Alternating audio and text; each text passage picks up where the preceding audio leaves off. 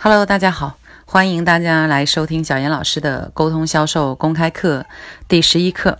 因为晚一点有事，所以提前把课程语音录制好给到大家。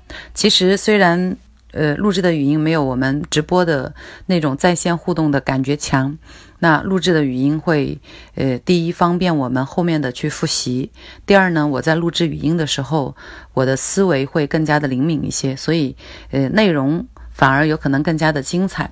那么大家不要，呃，排斥语音的录制，不要觉得这样子的实时互动感没那么强。毕竟我们在群里面的核心目的是学到东西，好吗？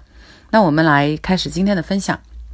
今天要跟大家讲的这个呢，叫做四个字：沉默是金。呃，这四个字呢，用在无论是人际沟通当中，还是销售技巧当中，都非常的棒。我们先说一说在销售技巧当中怎么去应用。给大家讲一个呃伟大发明家爱迪生先生的故事。爱迪生先生呢，他有很多项发明，他除了我们熟知的电灯以外，他有五千多项各种各样子的专利发明技术。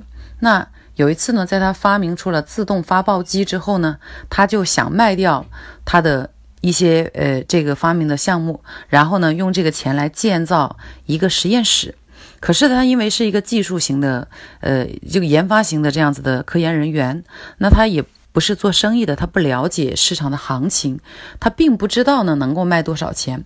然后他就，呃，跟他的夫人商量，他说：“哎，你你看我的这个，呃，这项发明啊，也挺有特点的，然后呢，也能帮助呃很多的商业的公司，比如说自动发报机可以节省他的节省他的人力。”那你觉得我能我能卖多少钱？我这项技术，然后他的夫人叫米娜，米娜也不知道这个技术能值多少钱。他一咬牙根，狠狠地说：“这样吧，先不想那么多，我们要两万美元吧。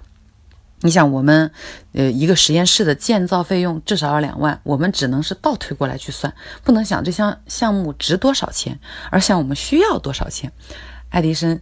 听了以后，笑着说：“说两万美元会有傻瓜来付这个钱吗？太多了一点吧。”然后米娜呢，看到爱迪生一副犹豫不决，就说：“哎，我看行，你这样，要不然你就先去套一套，呃，到时候要买你东西、买你专利的这些人的口气，你就先别开价，让他们开价再说。”好，那在当时的这个市场行情来讲呢，爱迪生他已经小有名气。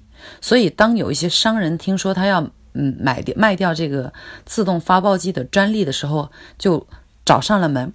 那商谈的过程当中呢，呃，商人就开始问到了价钱。爱迪生呢，他一直觉得如果要两万的话太高了，不好意思开口。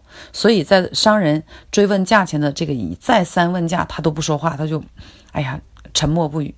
这个商人几次追问，他都不说。然后呢，正好这个时候。呃呃，米娜呢就又没有上班回来。爱迪生心想说：“哎呀，怎么办呢？我这个又不好意思开价，他又一直问。最后商人呢问了半天，他终于按耐不住了。他说：‘你实在不愿意开价，这样子吧，这个这个发报机我真的很想要。呃，你看看十万美元行不行？能不能卖给我？’大家看这个十万美元跟两万美元已经翻了五倍哈。所以呢，当时爱迪生听了以后大喜过望。”一下子当场不假思索的就就想，哎，好，拍板成交。结果呢，这个就以十万美元的价格，把他的以为连两万都卖不到的自动发报机的专利卖给了一个商人。哎，大家听完这个案例就会发现，沉默是金的好处在哪里？在我们。不知道对方的底线的时候，如果贸然开口，很有可能你就会失去这个主动权，而且很有可能你会把自己的底线作为别人的底线来去思考。这里呢也提示一下大家，如果我们是做销售的人员哈，这个技巧用在报价的过程当中非常的有效。我们经常做销售人员有一个习惯，就是以自己的消费力去衡量我们购买者的消费力。实际上，只要这个商品对方是非常需要的，对方觉得它的价值是自己非常想获得的，那么这个商品的价值在你心里的价值跟他来讲是完全不一样的。OK，所以呢，今天这个这个案例，呃，这个技巧叫做沉默是金，这是应用在呃我们的工作当中。下次记住，如果你要谈生意的话，到了报价的环节，不要急于暴露底线，不要急于出口，一定要表现出一副哎呀很为难的样子，多思考一下啊。如果有可能的话，尽可能的去让别人先暴露出他的底线。所以其实，呃，讲个题外话啊，我们会发现内向一点的人，慢性子一点的人，我们很多人以为。能说会道就适合做销售，不是这样子的。越是他有耐心，然后性格缓一点，可能有时候甚至我们觉得内向一点的人，他可能做销售成交率更高，成交的额度会更高。很有可能的一部分原因就是他的思考的时间会更多一些。所以呢，一方急了，他提前暴露了自己的底线。把这个技巧呢，无论用在工作当中，用在生活当中。都非常非常非常受用。今天呢，讲的是你用在销售过程当中这样子去使用。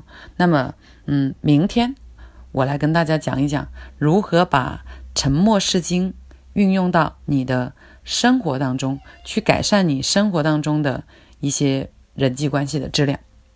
OK，那这就是小杨老师沟通销售第十一课的内容，欢迎大家及时的收听，并且呢。呃，及时的来分享你的学习感受。最后还是提醒你们，学了以后一定要去用，学完不用等于白学，好吗？那 OK，我们明天再见。